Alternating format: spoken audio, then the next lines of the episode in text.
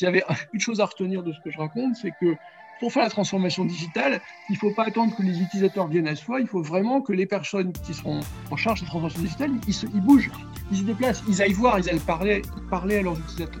La stratégie digitale, elle doit être adaptée à la compétence digitale. Et moi, mon objectif en tant que DSI digital, c'est d'améliorer en permanence cette compétence pour qu'on puisse faire de plus en plus de choses. Et c'est une course pour sans fin. Bonjour à tous, je m'appelle Bertrand Ruiz, je suis le CEO de l'entreprise AirSAS, une solution qui aide les ETI et PME à piloter leur transformation digitale. Et je suis super heureux de vous recevoir aujourd'hui pour ce nouvel épisode du podcast CIO Révolution.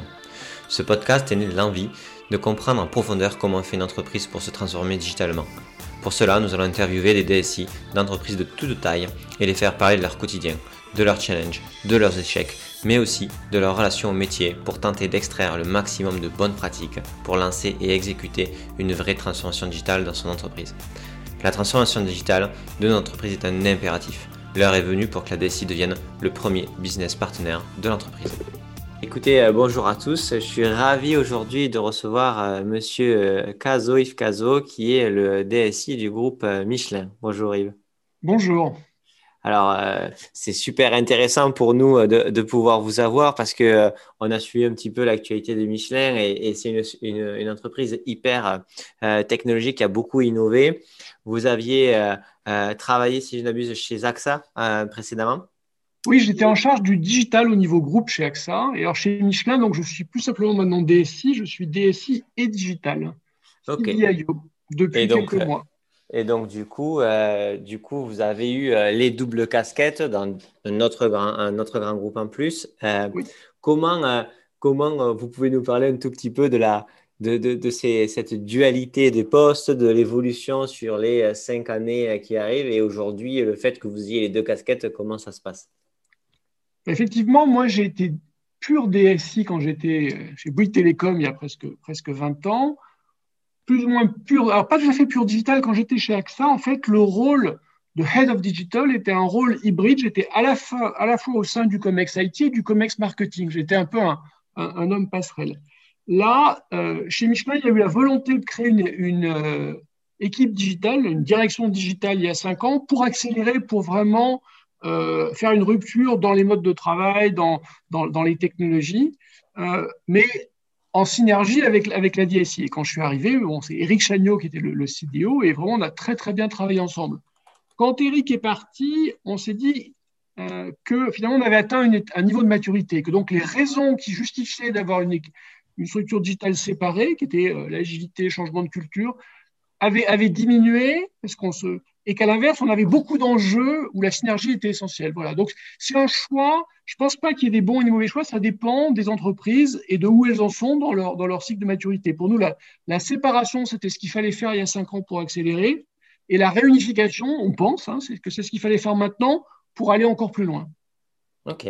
Et donc, du coup, euh, le fait que euh, cette, euh, cette, cette, maturité augmente, les sujets digitaux pouvait être géré directement euh, euh, avec les équipes de la DSI sans forcément euh, perturber, on va dire, l'exécution du run qui est toujours forcément un point critique. Il y a plusieurs aspects. Par exemple, le, ce qu'on demande, on a créé le, domaine digital pour qu'il se développe plus vite et plus rapidement avec mais néanmoins, pendant ces, travaux, la vente continue, pendant cette transformation rapide, la transformation du, système d'information a eu lieu et le, gap qui pouvait exister s'est réduit. C'est-à-dire qu'on fait du cloud, on fait du DevOps, on fait du CC. Toutes les choses un peu modernes, on les fait des deux côtés, normalement. Et j'espère que c'est vrai pour la plupart des entreprises qui nous écoutent. Et comme on le fait des deux côtés, ben ce, gap se réduisant, c'est plus facile de, de, travailler ensemble. Alors après, pour moi, le, les activités digitales touchent en premier ce qui est à l'extérieur, ce qui est au contact des clients. Et donc, on continue à piloter l'ensemble avec différentes cultures. On ne gère pas le, back-office ou le, centre des systèmes classiques comme on, gère les plateformes de services ou les plateformes digitales. Ok, très clair. Et, euh, cette passation s'est passée euh, chez Michelin euh, de manière souple et hyper intégrée dans le sens où vous avez pu intégrer les équipes de, euh, précédemment dans le digital, c'est ça? Oui, alors c'est en train de se passer. Donc, comme j'ai deux mois de recul, je ne vais pas avoir la c'est en train de se passer. Euh, ça se passe plutôt bien, mais on, travaille déjà bien ensemble. Après, on ne cherche pas à dire que euh, on va tout unifier, parce que justement, on veut garder certaines caractéristiques d'agilité, de rapidité, de proximité avec les clients. En fait, moi, un de mes objectifs, c'est de mettre certains des germes de la culture digitale dans mes équipes DSI d'avant. Donc, ça marche dans les deux sens. Et à l'inverse, on a des compétences de système engineering qui sont classiques dans les, dans les, dans les DSI, chez les gens qui font du système d'information, comme on appelle ça, qui sont de plus en plus pertinentes aussi pour faire des systèmes digitaux à grande échelle et très intégrés. Donc, on, cherche à faire une osmose des cultures, que chacun apporte un peu à l'autre, mais en gardant des spécificités. D'accord, très clair. Et, euh, euh, et, aujourd'hui, donc, euh, l'équipe qui arrive, qui arrive à la DSI, elle est composée de combien de personnes et de quel type de, de poste alors, en termes de masse, il y a un rapport 1 à 6. C'est-à-dire quand on, quand on mesure à la fois nos, collaborateurs et, les, partenaires, on n'est pas loin de l'ordre de 3000 personnes du côté IT et de l'ordre de 500 du côté digital. Donc, c'est deux, deux assez grosses structures. Il y en a une qui est plus grosse que l'autre. Euh, mais voilà, c'est néanmoins déjà deux, structures qui font, qui font une, une, bonne taille, on va dire. Et, et vous, vous êtes directeur d'une structure de combien de personnes du coup? Mais donc, d'un point de vue interne-externe, ça fait à peu près 3500. Ah oui, oui, oui, ça fait quand même pas mal de monde. ça fait pas mal de monde. Ça fait un peu plus de, voilà, un budget d'un peu plus de 600 millions. 600 millions, ok. Et donc, euh, les projets digitaux sont autant sur euh, de la R&D, j'imagine, ou de l'aide à la R&D, euh, que sur des parties opérationnelles Comment, ça se, comment vous segmentez un petit peu la, le, la façon dont le digital impacte Michelin? Alors, c'est une très bonne question parce que la transformation digitale était déjà l'affaire de tous, d'abord métier euh, et, technique, mais même DSI comme direction digitale. C'est-à-dire qu'on considérait qu'on avait créé les activités digitales pour s'occuper de ce qui était au contact des clients, mais que la transformation digitale de tous nos métiers, de la R&D, le manufacturing, euh, la supply chain, euh, était déjà en, route et avec les, avec les collaborateurs de la, de la DSI. Donc, de cette manière, la transformation digitale était déjà un objectif partagé entre les deux structures avant même qu'on les réunisse. Et alors justement, c'est là qu'on se dit, ben c'est bien. Dans un monde un peu simpliste, on peut dire il y a d'un côté des process clients, de l'autre des process métiers internes, mais en fait, c'est pas vrai. On sait tous que euh, si on parle, par exemple, on regarde Amazon, on voit qu'Amazon, leur force vient du fait que la, gestion de la demande client et la gestion de la supply chain sont incroyablement intégrées. La, la supply chain est plus intelligente parce qu'elle connaît ce que veulent les clients et le pilotage du client est plus intelligent parce qu'il connaît en temps réel où en est la supply chain. Donc, comme dans la vraie vie, les process sont extrêmement intégrés du début à la fin du cycle de vie, ben dans l'organisation, on souhaite un peu faire la même chose. C'est d'où le rapprochement DSI euh, et digital. D'accord, très clair.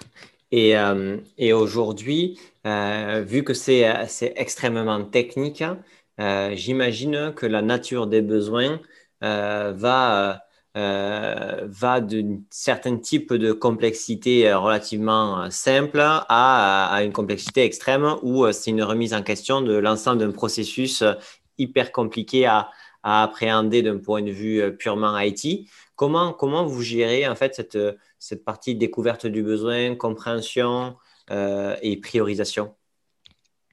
Alors, la première chose que je voudrais dire, c'est qu'il y a énormément de valeur dans les choses simples. C'est-à-dire que oui, on fait chez Michelin des choses complexes, on fait des produits complexes. On a aussi des process, parce qu'on est une grande entreprise mondiale, qui sont complexes. Mais il y a plein de valeurs dans le digital, dans la vie de tous les jours, et en donnant euh, à nos équipiers, à nos opérateurs, des outils simples. Euh, par exemple, si on parle de digital manufacturing, on fait des choses assez sophistiquées avec des robots, et de l'IA, mais on voit que ce qui crée de la valeur, c'est de permettre aux gens tous les jours de mieux comprendre leur environnement et ça peut être avec des outils simples. De la même façon, finalement, la transformation digitale, c'est aussi mieux utiliser bah, les outils qu'on connaît tous en partie à cause de la Covid, à savoir les outils de visio, les outils de partage d'informations. Donc, il ne faut pas assimiler euh, la transformation digitale uniquement à la partie un peu engineering complexe du, travail. Il y a aussi une dimension beaucoup plus quotidienne et, et, plus simple et qui crée beaucoup de valeur. Donc, on a les deux. On a aussi euh, des, des, sujets complexes. À ce moment-là, votre question qui était comment on fait émerger ça euh, Alors nous, on, est des grands euh, partisans d'approches en, équipe projet intégrée avec les différentes parties, donc en mode ligne agile. et petites itérations. Donc là, je vais, je vais rien vous apprendre, c'est devenu classique. Et, et, je dis ça en souriant parce que c'est classique, mais c'est pas si facile que ça à faire. Donc la transformation et agile a commencé chez Michelin bien avant que j'arrive. Elle continue. Euh, et c'est ce qui nous permet d'aborder les, grands sujets complexes. Nous, les, grands programmes de transformation complexes ne fonctionnent que si on les, coupe en petits pas et on fait les petits pas ensemble, c'est-à-dire à la fois métier et, technique, mais surtout, je dirais, utilisateur et engineering des processus. C'est-à-dire que le, ce qui caractérise un monde complexe, c'est qu'on ne peut pas avoir d'un côté, euh, dans un monde, une approche taylorisée, des gens qui pensent et puis des gens qui font. Pour, euh, pour réussir, il faut absolument que les gens qui font soient associés à leur transformation. Et c'est ce qu'on essaie de faire. Alors, c'est vraiment la culture Michelin. La culture Michelin est une culture de responsabilisation où les gens qui sont sur le terrain, les gens qui opèrent, euh, eh bien, ils sont les maîtres de leur destin. Donc, il y a une culture de responsabilité absolue euh, à l'intérieur de Michelin qui facilite euh, cette transformation, c'est ça? Oui, alors on emploie le mot de responsabilisation. C'est-à-dire qu'effectivement, voilà, je suis en tant qu'employé Michelin, ben, je suis responsable du, de mon, des processus qui me concernent. Ok. Et donc, du coup, euh, moi, c'est une question que je me pose souvent euh, dans, la, dans, la, dans la, partie RH. Hein. c'est euh, comment, donc, ils sont responsables de leur processus. Comment, en fait, ils sollicitent l'IT Comment ils se libèrent du temps pour que dans leur quotidien, on va dire, de production ou d'exécution de leur mission, ils arrivent à se dégager du temps pour travailler avec vous dans l'amélioration du processus ou la recherche de solutions avec vous? Alors, la réponse simple, c'est que c'est aux équipes projet, aux équipes IT ou aux équipes OT, hein, c'est-à-dire euh, l'informatique technique, d'aller vers les utilisateurs et pas l'inverse. C'est-à-dire qu'effectivement, moi j'ai eu la chance, quand je suis rentré dans le groupe Michelin il y a trois ans et demi, de commencer par un stage en usine. Donc j'ai passé 15 jours sur, sur les chaînes. Et, c'est vraiment frappant de discuter donc avec des opérateurs qui effectivement manipulent des outils assez sophistiqués pour réaliser euh, leur, leur, leur de production et un certain nombre de, choses. Ce n'est pas eux qui reviennent vers les informaticiens pour dire tiens, on a réfléchi, on a, besoin on a tel nouveau besoin. On organise sur le terrain euh, ben, des échanges, des visites. Il faut absolument aller vers l'utilisateur. S'il y avait une chose à retenir de ce que je raconte, c'est que pour faire la transformation digitale, il ne faut pas attendre que les utilisateurs viennent à soi, il faut vraiment que les personnes qui sont en charge de la transformation digitale, ils, bougent, ils se déplacent, ils aillent voir, ils aillent parler, ils aillent parler à leurs utilisateurs. Ok. Et euh, à partir du moment donné où euh, euh, ces équipes vont voir les métiers, les métiers arrivent à se libérer du temps Alors, c'est une bonne question, parce que évidemment, quiconque travaille dans une grande entreprise sait que c'est difficile. Mais, mais, la réponse est quand même oui. Donc, pas autant qu'on voudrait, pas autant qu'il faudrait, mais, mais, mais oui plus on est dans une démarche d'observation, plus c'est facile. C'est beaucoup plus facile de dire à un poste atelier dans une usine, on voudrait venir voir avec vous comment vous travaillez, que on aimerait vous piquer 4 heures par jour pendant toute une semaine, tous les jours, pour faire des réunions. Donc, si c'est la première solution qu'on est dans le design thinking, dans l'observation, c'est assez facile. Si on est persuadé qu'on veut faire des cahiers des charges conceptuels où on extrait les gens de leur lieu de travail pour leur faire faire des abstractions, c'est plus difficile, mais c'est peut-être pas la bonne approche non plus. Ok, donc là, il n'y a, a pas de recette miracle, ça va être au cas par cas. Exactement. Ok. C'est vraiment un des points qui m'interroge le plus euh, parce que c'est un, un, point où euh, euh, j'ai l'impression que s'il n'y a pas une culture forte qui fait que l'ensemble des directions arrivent à se mettre d'accord sur un temps possible à, investir sur la recherche de ces améliorations-là, parce qu'on est vraiment dans on n'a pas encore lancé le projet, c'est vraiment la recherche, la compréhension des problèmes, voir si on peut aider ou autre. Euh, c'est toujours un peu, en fait, au final, ceux qui sont les plus moteurs, ceux qui arrivent à se, à se, à se libérer ou à, prendre du temps qui, qui portent ces projets-là. Et on peut avoir une, une, une grosse différence par secteur d'entreprise sur la digitalisation. Est-ce que c'est quelque chose que vous avez vu ou, pas? je comprends ce que, ce que, vous dites, mais je vais essayer de le, de le challenger en disant ça, cette difficulté, elle est, elle est, évidente quand on est en mode projet, avec un début, une grande phase de réflexion, on exécute, on déploie. Si on est en mode produit, c'est-à-dire qu'en fait, on a une solution, et si possible, on a fait un petit pas, et, on est en amélioration continue et, régulière, c'est beaucoup plus facile. Donc, oui, quand on démarre quelque chose de neuf, c'est pas facile et toutes les difficultés que vous avez évoquées, on les a et on les a chez Michelin, on les a partout. En revanche, on, ce qu'on essaie de faire de plus en plus, c'est de passer du mode projet au mode produit. Et à ce moment-là, euh, ce, sont des, ce sont des petits pas basés sur les retours d'expérience et c'est moins intrusif, c'est plus facile à faire. C'est plus facile de faire évoluer un produit, même si c'est un produit un peu sophistiqué comme de l'ordonnancement de, de chaînes d'atelier, euh, c'est plus facile de faire évoluer par petites itérations en mode produit que de faire un grand projet qui est tiens si on inventait le nouveau système pour demain. Ok. Donc, euh, vous essayez en fait de réduire le premier pas? Oui. Pour qu'en fait, on, puisse être dans une logique euh, incrémentale qui fait que ça devient beaucoup plus naturel aux gens d'arriver à se libérer du temps euh, une fois toutes les semaines ou à la fréquence qui serait nécessaire. On continue, voilà, exactement. Et s'il y a une règle des 80-20, c'est ce que je viens de décrire, c'est ce qu'on essaye de faire le plus souvent.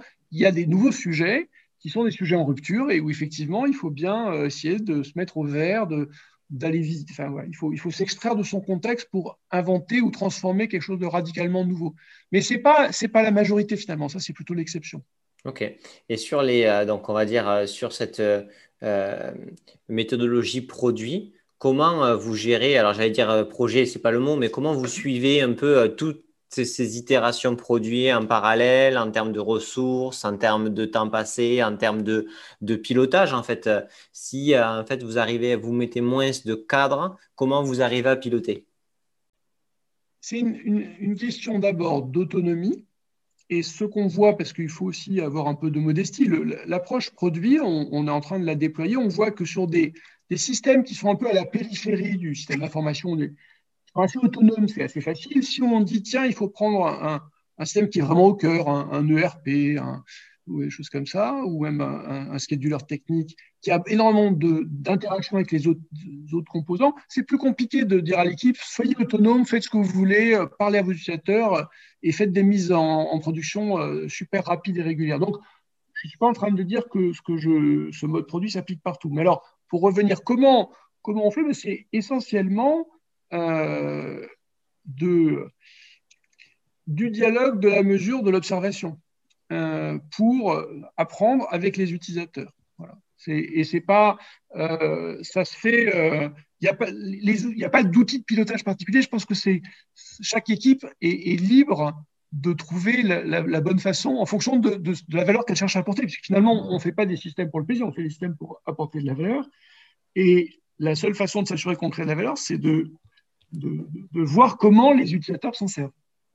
Ok, ça oui, bien sûr. Euh, le, le, la métrique euh, finale pour savoir si ce qu'on met en place fonctionne, c'est le taux d'adoption et ou euh, la, le KPI qu'on avait voulu regarder sur le succès de l'amélioration qu'on recherche en continu. Ok, d'accord.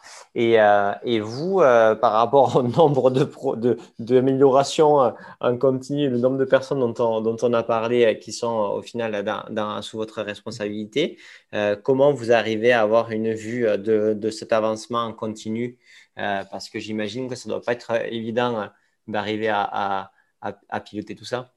Non, mais alors justement, je ne cherche pas du tout à piloter tout ça. Moi, mon, mon, rôle est un rôle de facilitation, c'est-à-dire que dans une très grande entreprise, donc y a forcément une, une grande direction digitale ou système d'information, il se passe beaucoup de choses, heureusement, tous les jours, auxquelles, pour 80%, je ne suis pas au courant, et même si je suis au courant, probablement, je ne comprendrai pas la valeur créée parce qu'il faut une vraie compétence métier. Moi, mon, mon rôle, c'est de m'assurer que chacune de mes équipes est dans les bonnes conditions pour apporter de la valeur euh, sur le terrain là où elle se trouve. Donc, c'est plutôt un travail sur les infrastructures, s'assurer qu'on a tous les, moyens, et aussi la culture et, cette fameuse responsabilisation. C'est-à-dire que moi, mon, obsession, c'est de m'assurer que les outils qu'utilisent mes, mes, mes équipiers Michelin, ils sont suffisamment modernes, en bon état. Et donc, euh, une de mes obsessions, c'est la dette technique. Hein, c'est le, fait de, bien entretenir notre outil de production à nous, euh, direction digitale ou direction de système d'information.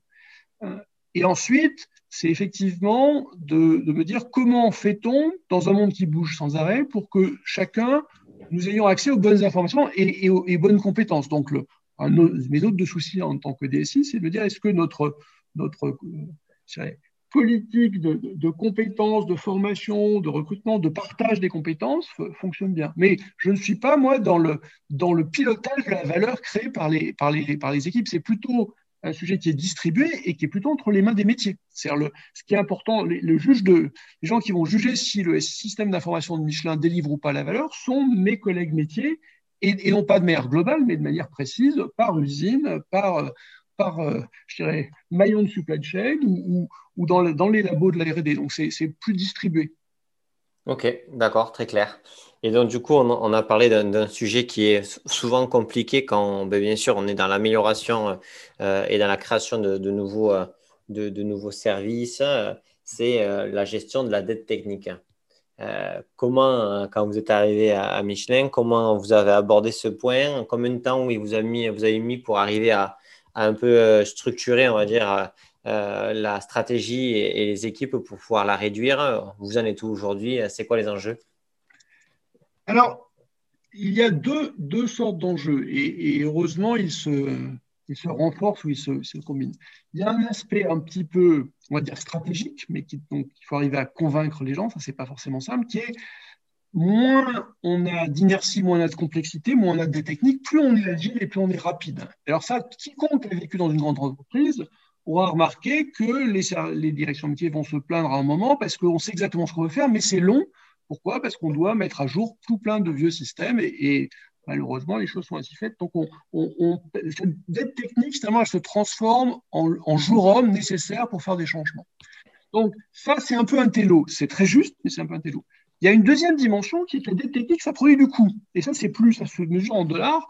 Du coup, euh, des coûts de maintenance plus élevés, des coûts d'exploitation plus élevés, ou des coûts de cybersécurité plus élevés, puisque le, une, des choses qui, moi, qui m'a permis d'accélérer la prise de conscience collective, c'est le fait que chez Michelin, comme partout ailleurs, la cybermenace ne fait qu'augmenter. Et pour être le plus à jour possible, parce qu'on n'est jamais assez à jour, il faut déjà euh, avoir automatisé le plus possible ces opérations, son, sa surveillance. Donc tout ça, et tout ça, ça pousse à avoir des infrastructures et des applications et des piles logicielles modernes.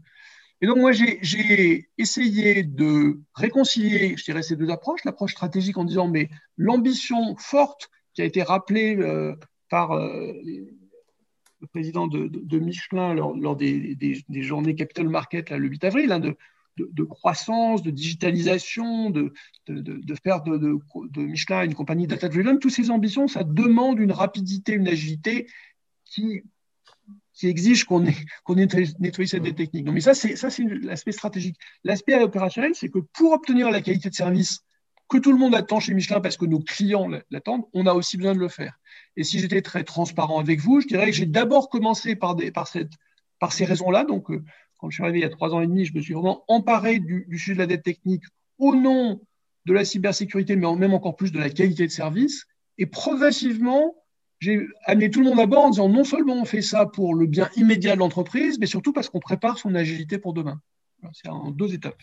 Ok, donc vous êtes quand même allé, euh, aller chercher un argument euh, qui euh, concret. et que toute la direction générale est, on va dire convaincue ou sensibilisée là-dessus, et pas aller chercher un cheval de bataille sur où il faudrait évangéliser et convaincre énormément pour euh, commencer. Ok. Un peu pragmatique. voilà, pragmatique, exactement. Et aujourd'hui, euh, euh, sur, on va dire, la vision de la, de la, du SI que vous aimeriez avoir dans vos rêves les plus fous et, et, là où vous en êtes, vous, êtes, vous en êtes où?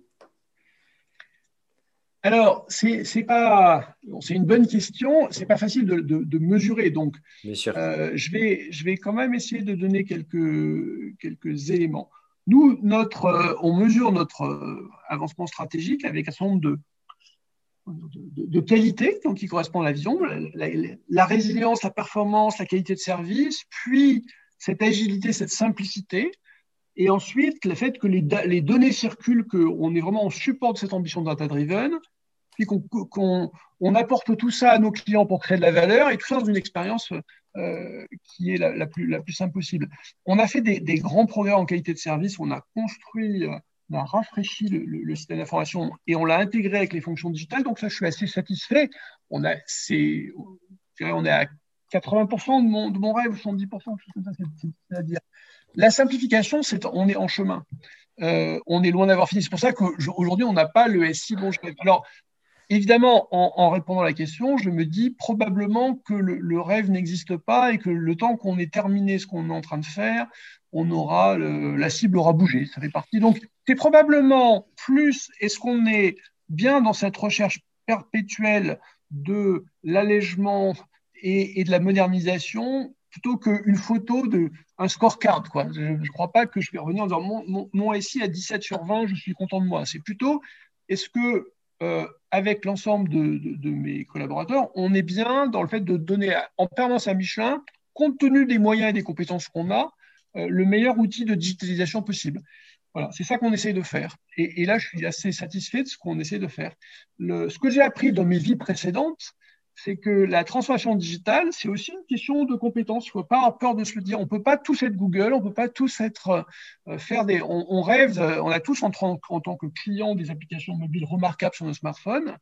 alors moi, je le sais, puisque je me suis amusé à essayer d'en faire, vraiment à titre personnel. Bah, c'est un art, c'est une chance, il y, a plein de choses. Donc, la, stratégie digitale, elle doit être adaptée à la compétence digitale. Et moi, mon objectif en tant que DSI digital, c'est d'améliorer en permanence cette compétence pour qu'on puisse faire de plus en plus de choses. Et c'est une course probablement sans fin.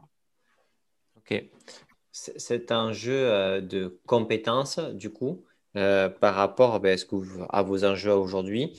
Euh, comment, comment vous arrivez à voir si les compétences qui sont nécessaires pour l'évolution de votre métier qui, sont, qui sont quand même des compétences hyper recherchées, extrêmement techniques. Vous arrivez à avoir les meilleurs, vous arrivez à, à aller les chercher Est-ce que c'est toujours, est-ce que vous êtes partout dans le monde pour ces ressources-là? Comment vous avez réussi à créer une culture qui attire ces, ces compétences et les meilleurs pour au service de cette transformation digitale de Michelin? Alors, ma, conviction forte, hein, c'est que le logiciel dévore le monde, comme euh, les ouais. Et donc, dans ce, monde, dans, ce monde où on a beaucoup de choses à faire, on doit toujours s'appuyer sur les autres. C'est-à-dire que le, monde digital, il est caractérisé par du logiciel partout, un taux de changement très très rapide, et donc savoir travailler avec les écosystèmes logiciels, de services, savoir travailler avec les autres. Ça veut dire que développer les bonnes compétences, c'est en permanence s'exposer, euh, exposer ce qu'on fait à d'autres et, vice-versa, et travailler dans un monde ouvert. Et ce qu'on essaye de faire euh, à la définition depuis trois ans, c'est de s'assurer que on, est en contact avec nos clients, nos fournisseurs, euh, des écosystèmes de manufacturiers comparables. vous aurez probablement remarqué, on a ouvert un blog IT public on, fait un certain nombre d'efforts pour qu'on fasse, on fasse connaître ce qu'on fait. Avec beaucoup d'humilité, on n'a absolument pas la prétention justement d'être le Google du manufacturing, mais on, sait que c'est en, apprenant des autres et en, se positionnant qu'on peut, euh, qu'on peut progresser parce que, je le répète, finalement, être bon en logiciel au XXIe siècle, c'est vraiment bien savoir ce que font d'autres gens que vous. il faut s'appuyer, il y a un effet levier colossal. Donc, la, chose évidente, c'est savoir s'appuyer sur les écosystèmes open source mais pas que, c'est même plus général que ça. Finalement, de la même façon qu'un un bon développeur d'application iPhone, c'est pas quelqu'un qui est un programmeur génial, c'est quelqu'un qui connaît bien ce qu'il y a dans tout l'écosystème. Et c'est un écosystème incroyablement riche. Bah, c'est, ce qui est vrai au niveau très simple et, un peu fermé du, smartphone, c'est vrai dans n'importe quel écosystème digital pour quelqu'un qui fait euh, des machines-outils, quelqu'un qui fait euh, euh, de la supply chain intégrée, c'est-à-dire se dire, est-ce que je sais bien ce que font les meilleurs acteurs qui vont fournir des services en SaaS, qui vont fournir des solutions logicielles Est-ce que, je, est que je sais travailler avec d'autres Est-ce que je sais partager mes données Tout ça, ce sont des, des, compétences finalement qui se développent au contact avec les autres. D'accord. Ok, très clair sur la différence, pas forcément culturelle, mais sur la, différence de transformation entre un groupe comme AXA et un groupe comme Michelin, et en fonction de, aussi de la nature du poste que vous aviez, CDO ADSI, c'est quoi les, euh, les, grands, les grandes différences et, euh, et, les, euh, et les forces des, des, de ces deux modèles en fait, de transformation? C'est compliqué de comparer. Ce qui est très comparable, c'est que dans les deux cas, ce sont des grands groupes leaders de leur domaine, avec une très forte culture produit, une véritable excellence sur le produit euh, d'assurance depuis des, décennies, et Michelin évidemment sur le, sur le pneu. Euh, l'informatique est au cœur du métier de l'assureur depuis toujours. Euh, ce qui est au cœur du métier du pneumaticien, c'est d'abord la R&D et ensuite le manufacturing. Donc, le, logiciel arrive, arrive, plus tard. Ce ne sont pas les mêmes cultures d'entreprise. Les deux sont d'ailleurs très attachantes, mais pour moi, ce qui est, fait qui est vécu dans ces deux mondes, c'est assez enrichissant. Je serais bien incapable de vous dire, de, les comparer. Euh, il y a, je pense que si je devais me hasarder, alors vraiment avec beaucoup d'humilité, à une, il y a un côté un peu mathématicien de, l'actuaire qu'on trouve chez l'assureur qui a, une vision plus conceptuelle du monde et plus, un peu plus, voilà, un peu, plus, euh, dire, euh, global et fermé, alors que Michelin fait de la chimie. Et les gens qui font de la chimie, c'est pas juste du manufacturing où on usine de l'aluminium ou on usine de l'acier. On, vraiment, on travaille des matériaux complexes, des produits chimiques très sophistiqués. Et ça, ça donne une vraie humilité d'apprendre du terrain. Voilà. Je, pour moi, la, différence, c'est qu'on on manipule plus du, concept et des mathématiques quand on est un actuaire. Et quand on, est quand on fait de la chimie, euh, eh ben, on a appris à faire beaucoup d'expériences. Il y a une culture de, de scientifiques euh, de l'expérience, de j'apprends, je, teste, je valide, je reviens en arrière. Donc c'est ça la différence de culture entre les deux entreprises. Et alors évidemment, ça ne donne pas tout à fait la même vision de la transformation digitale. Il y a une transformation digitale qui est plus par essai-erreur, donc qui est en mode produit, qui est vraiment en mode agile par petits pas, qui est celle de, Michelin, et une transformation digitale qui est plus écosystème global, qui est un peu plus une, un peu plus une construction euh, une construction d'architecture de, service chez AXA. Voilà. Mais après, je pense que les deux sont intéressantes et que probablement chacun doit, doit s'inspirer des autres.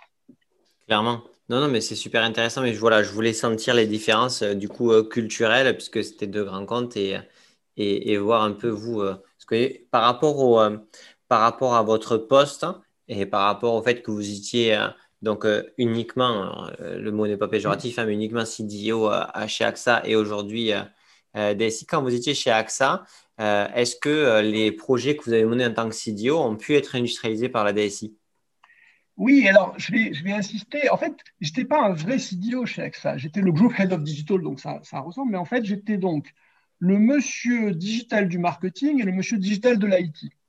Donc, j'avais deux boss. Je n'étais pas du tout rattaché au commerce. J'avais deux boss. Un qui était le, patron de l'informatique, l'autre le patron du, du marketing, Frédéric Tardy. Et cette position en, losange, en diamant, me donnait l'avantage finalement d'être vraiment au concret près du terrain. Et donc, par définition, tout ce qu'on a fabriqué euh, était déjà est né au sein de l'IT et au marketing au même endroit. Donc, le, paradoxe que je retiens, moi, de mon expérience professionnelle, c'est que des fois, un poste qui, sur le papier, a l'air d'avoir moins de pouvoir parce qu'il est plus bas, donne une proximité avec la réalité qui fait que c'est plus facile pour faire de la conduite du changement. Et à l'inverse, un poste qui a l'air extrêmement prestigieux parce qu'il est euh, proche, proche des, cieux, euh, donne une difficulté à conduire le changement parce qu'on est moins, euh, moins légitime sur le terrain. D'accord. Et donc, vous dépendiez des deux, du marketing et de l'IT. et, et c'est ça qui vous a permis de faire les projets digitaux avec ces deux entités. C'est bien ça? Oui, exactement. Quand j'étais en tant que monsieur Digital IT, j'étais en bon, bon endroit pour influencer l'ouverture des API et des systèmes informatiques pour que les systèmes digitaux viennent pouvoir se brancher dessus et, et apporter le, le, la valeur pour les, pour, les, pour les clients finaux. Donc, euh, finalement, ce, ce, double rattachement, cette position un peu particulière, euh, était un, un, accélérateur de la conduite du changement. Ok, super intéressant. Et aujourd'hui, euh, dans dans, la, dans la, typologie de l'organisation euh, chez Michelin. Euh, vous êtes, on a, parlé voilà, de, chimie, etc. Vous êtes aussi sur la, vous êtes vraiment aussi CDO, euh, enfin, vous apportez vraiment de la valeur aussi digitale par rapport au marketing, etc. Ou vous avez, vous vous êtes organisé différemment? Non, avec la modestie de quelqu'un qui a ce poste depuis deux mois, je suis en train, de, changer un peu mon organisation et la gestion de mon temps pour passer plus de temps avec mes, mes collègues métiers, que ce soit des collègues métiers euh, ligne de business, marketing, vente ou euh, RD, manufacturing, euh, des, des, postes plus d'opération. parce qu'effectivement, le rôle du CDO, c'est bien un rôle de, de, conseil et de sparring partner, pour faire un anglicisme, avec les métiers. Voilà. Et plus que, plus que dans mon rôle de DSI avant, je considère que le, pour avoir fait les deux rôles dans, dans le passé, je considère que le, un rôle de CDO est plus dans la conduite du changement et la transformation, et un rôle de DSI est plus dans les opérations pour vraiment créer des fondations pour que d'autres puissent construire. Ok, super, super intéressant. Et, euh, et aujourd'hui, euh, un, des points aussi qui m'interroge qui beaucoup, euh, c'est bon, bien sûr le coût de ces transformations et comment, en fait, par rapport à toutes ces révolutions du SaaS, euh, et euh, globalement de, du, cloud. Comment vous avez abordé les, les problématiques euh, budgétaires liées au CAPEX, OPEX, qui sont traditionnellement les, les, deux grands, les deux grands sacro-saints d'un budget et, et, donc, du coup, ben, vu la taille de votre, votre équipe, etc., j'imagine que ces enjeux-là sont, importants. Oui, ces, en, ces, enjeux sont extrêmement importants.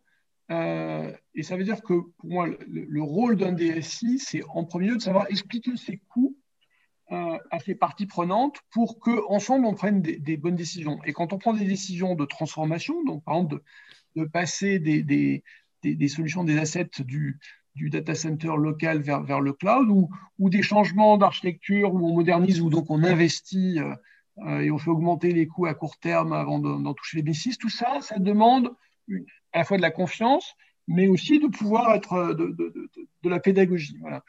Donc, euh, bah, de toute façon, quand on est sur une, une, grosse structure, comme vous l'avez dit, on, a des, des, marges de manœuvre qui sont à la fois restreintes parce que comme on sait un gros paquebot, il peut pas euh, pas bouger trop vite, mais à l'intérieur de ces enveloppes, on a une, on a une vraie capacité du moment qu'on a la confiance de ses partenaires métiers. Et c'est, en tout cas, c'est mon cas et c'est souvent le cas de, DSI. Ils ont souvent la, confiance de leurs partenaires métiers. Donc, à l'intérieur de, des budgets, une fois qu'on est capable d'expliquer ce qu'on fait, euh, c'est pas si compliqué de transformer. Voilà, ça c'était mon expérience à Bouygues Télécom, chez AXA, un peu. Chez AXA, j'étais moins responsable directement des grandes dépenses, j'étais au sein de l'équipe du DSI, mais c'est mon cas aussi chez, chez, euh, chez Michelin. Ok, donc pas, enfin, complexe, mais ça se gère euh, euh parce qu'à l'intérieur de ces enveloppes-là, vous avez quand même une certaine latitude. Oui, alors le point le plus important, c'est qu'il y a un temps court et un temps long. C'est-à-dire que euh, ces, ces, grands paquebots, ils ont une inertie. Euh, la plupart des situations difficiles se, se produisent lorsque l'entreprise a un défi stratégique qui lui demande de mobiliser beaucoup d'énergie, alors qu'en fait, elle, est, elle a un passif, elle doit assumer euh, tous les choix des années précédentes. Et ça, quand on est devant le mur, que tout d'un coup on dit voilà, vous avez je sais pas, 200 millions, mais pas de chance, il y en a 150 millions hein, qui, se, qui va bien falloir euh, dépenser en, coup de run parce que c'est toute l'édition d'avant, et cette année il faudrait en dépenser 100. Donc là, là il y a, il y a une tension. Le rôle du DSI, c'est d'éviter de se retrouver devant le mur. C'est donc de dire à l'avance, plusieurs années à l'avance, attention, les choix qu'on fait, voilà les trajectoires qui, se dessinent devant nous. Ça ressemble vraiment à éviter euh, l'iceberg du, Titanic. Hein, c'est parce qu'une fois qu'on le voit, c'est un peu trop tard. Donc c'est ça l'enjeu. Et c'est pas tout d'avoir des bonnes, jumelles ou une bonne longue vue. Il faut pouvoir expliquer. Parce que moi, mon, ça fait 20 ans que je suis DSI et la, difficulté principale, c'est si on a une conviction forte mais qu'on ne sait pas l'expliquer, alors euh, c'est difficile de faire bouger le paquebot. Donc le, rôle du DSI, c'est bien de, raconter des histoires pour que tous ensemble, on, tourne le gouvernail dans la même direction. Ok. Et euh, vous, euh, aujourd'hui, si euh, avec ben, du coup le recul là, des, trois expériences que, que, vous avez, si vous deviez résumer le métier du, du DSI de l'entreprise en 2021 et pour les 5 ou 10 prochaines années, ça serait quoi? Et c'est quoi les enjeux de ce DSI Alors, c'est euh, intéressant comme question parce que ce que j'ai appris en, 20 ans, c'est qu'il n'y a vraiment pas de réponse unique. J'ai croisé plein de collègues DSI, vraiment des gens remarquables, dont je trouvais qu'ils avaient et qui avaient des approches très différentes de la mienne. Donc, euh, je suis très convaincu par mon approche. Hein, je n'ai aucune, mais j'ai aussi la lucidité de reconnaître qu'il y en a plein d'autres. Donc, moi, quand je réfléchis à mon, à mon métier, je pense, je pense vraiment en potentiel de situation. Hein. Je suis très euh, influencé par François Julien. Et donc, je me dis, on m'a confié un outil, à la fois des, hommes, surtout des hommes et des femmes, et puis des systèmes. Ils permettent à mon entreprise de profiter quand même des opportunités de la numérisation, qui sont extraordinaires. Et mon métier, c'est mon job, c'est de m'assurer qu'on va en tirer le plus de valeur possible. Et donc, pour ça, c'est quoi le rôle du DSI C'est de euh, bah, préparer le futur, les, compétences euh, et, les futurs systèmes, mais aussi s'assurer que, comme on le disait tout à l'heure, jour après jour, les équipes qu'on vous a confiées peuvent faire le travail dans les meilleures conditions possibles. Donc, c'est un, mélange de travail opérationnel à, court terme, d'organisation et, et d'écoute. Et puis un travail pour préparer le long terme qui est surtout un travail de pédagogie. Moi, j'ai commencé par ça tout à l'heure. J'ai dit, voilà, hein, pour moi, un bon DSI, il, donne du sens et il raconte des histoires. Donc, je suis assez convaincu de ce que je raconte, mais comme je vous le dis, j'ai aussi vu d'autres DSI opérer avec des approches différentes. Et donc, je ne suis pas sûr qu'il y ait une unique façon de bien piloter. À la fin, le, juge de paix, c'est de maximiser la valeur et de minimiser le risque. Le risque étant la résilience, c'est le fait de faire un choix qui, cinq ans plus tard, s'avère vraiment difficile. Alors, je pense, aujourd'hui, quand on pense risque, on pense cybersécurité, on pense catastrophe, mais il y a un risque très important dans un monde d'opportunités, un monde digital, c'est celui de rater les opportunités. Et le fait d'avoir travaillé pendant 20 ans dans les telcos, hein, dans les, à Bouygues Télécom et avec d'autres telcos, ça a permis de bien matérialiser ça. On, voit bien qu'il ne s'agit pas juste de créer de la valeur, il s'agit de s'assurer qu'on on ne passe pas à côté d'opportunités. Et, c'est ce qui rend le travail intéressant. Mais en dehors d'une méthode, la, philosophie du rôle du, DSI mmh. dans la transformation dans l'entreprise, dans, nos ETI, nos PME, nos grands comptes qui vont euh, qui, ou qui sont déjà impactés énormément par le, par le digital. Parce que le, voilà, le DSI, il y a 15 ans, il n'avait pas le même job que celui d'aujourd'hui. Ça, c'est sûr, parce que les choses changent très vite. Mais c'est une très bonne question. on peut se dire, pourquoi est-ce que ce n'est pas le même job? Ce n'est pas le même job à cause du rythme de changement euh, qui fait que l'acquisition des, compétences est un enjeu fondamental, bien plus qu'il y, a 15 ans. Euh, et c'est ce qui fait aussi que de toute façon, on est dans l'adaptation permanente, c'est que la création de valeur se fait sur le terrain, elle est très distribuée. Ça nous ramène à la toute première question, vous m'avez dit comment est-ce que le DSI contrôle? Non, le DSI ne peut pas contrôler. Le DSI, il, doit favoriser. Euh, et c'est donc pas le même métier. C'est-à-dire qu'effectivement, il y a 20 ans, je pense que j'étais un peu plus naïf et que j'avais envie d'apporter beaucoup de valeur, presque en tant que DSI à titre personnel. Alors qu'aujourd'hui, je me dis non, la, valeur se crée sur le terrain, jour après jour, parce que des tas de gens formidables chez Michelin font des choses remarquables avec le digital et avec les systèmes d'information. Et mon, mon job, c'est de rendre à eux leur travail plus facile. Donc, je suis un facilitateur. Et j'aurais pas dit ça il y a 20 ans, donc les choses ont changé. C'est lié, dans un monde qui change très très vite, on est obligé d'être un peu plus humble. C'est ma conclusion. Ok, super intéressant. Est-ce que euh, j'ai plein d'autres questions, mais le, temps file. J'aimerais savoir comment vous continuez à, à, vous former, à apprendre sur. Euh, alors, j'ai bien compris, euh, si vous développez des applications mobiles pour apprendre, que vous avez un certain, un certain degré de curiosité et d'être et autodidacte, mais voilà, où c'est que vous vous formez, qu'est-ce que vous lisez, qu'est-ce que vous regardez, comment, comment ça se passe? Alors, chaque, personne est différente, mais moi, je suis issu de la recherche. J'ai passé les 15 premières années de ma vie à faire de la recherche dans le monde, recherche appliquée dans le monde industriel, mais donc avoir les mains dans le cambouis et, à développer, et c'est une passion que je n'ai pas perdue. Alors, j'ai eu une phase application mobile. Là, en ce moment, je fais du Go. Donc, je suis plutôt dans la, je suis plutôt en train de, de, jouer, de jouer avec les langages. Avant ça, je faisais de la théorie des jeux appliqués. Donc, ça, ça me rend euh, je cultive ma curiosité, ça me permet de parler aux écosystèmes. Finalement, je vais être presque trivial dans mon propos. Ce que j'aurais appris en jouant avec mon iPhone, en faisant des apps, c'est la puissance de Stack Overflow et de la communauté qui va avec. Voilà. Donc, à chaque fois, ces expériences, c'est pas que j'ai une prétention. Moi, je suis, mon, job, c'est d'être DSI, c'est pas d'être programmeur. Mais le fait de continuer à, à, à faire l'expérience des, des, des, écosystèmes logiciels, ça me permet d'apprendre des choses et d'être plus à l'écoute de de mes propres équipes. Euh, la, deuxième chose, c'est que euh, ben, effectivement, j'aime bien lire et j'écris des bouquins. Et alors, quand on écrit, on lit de manière professionnelle. Donc, je lis beaucoup. Voilà, je lis. Je lis pas beaucoup depuis toujours. Je lis beaucoup depuis que je me suis mis à écrire. Et alors, pour me dire, mais alors pourquoi est-ce que vous êtes mis à écrire? Eh ben, c'est mon côté têtu. C'est en, tant que DSI, il y a maintenant 20 ans, je me suis dit, j'arrive, j'ai besoin d'exprimer ce à quoi je crois. Voilà. Alors, ça, montre bien que je suis un certain type de DSI, quelqu'un qui aime bien raconter des histoires, qui a des convictions et qui aime bien les partager. Comme je disais, ce n'est pas du tout la seule façon d'être un, DSI. Mais ça me, rend adapté à des défis de conduite du changement, euh, parce que pour faire la conduite du changement, il n'y a rien de tel que de raconter des histoires. en fait, ce que, vous arrivez à, faire en, racontant les histoires, c'est à, à rendre euh, simple et compréhensible une direction et euh, comment chacun peut y contribuer. Oui, c'est ce que j'essaie de faire. Voilà, ce que j'essaie de faire.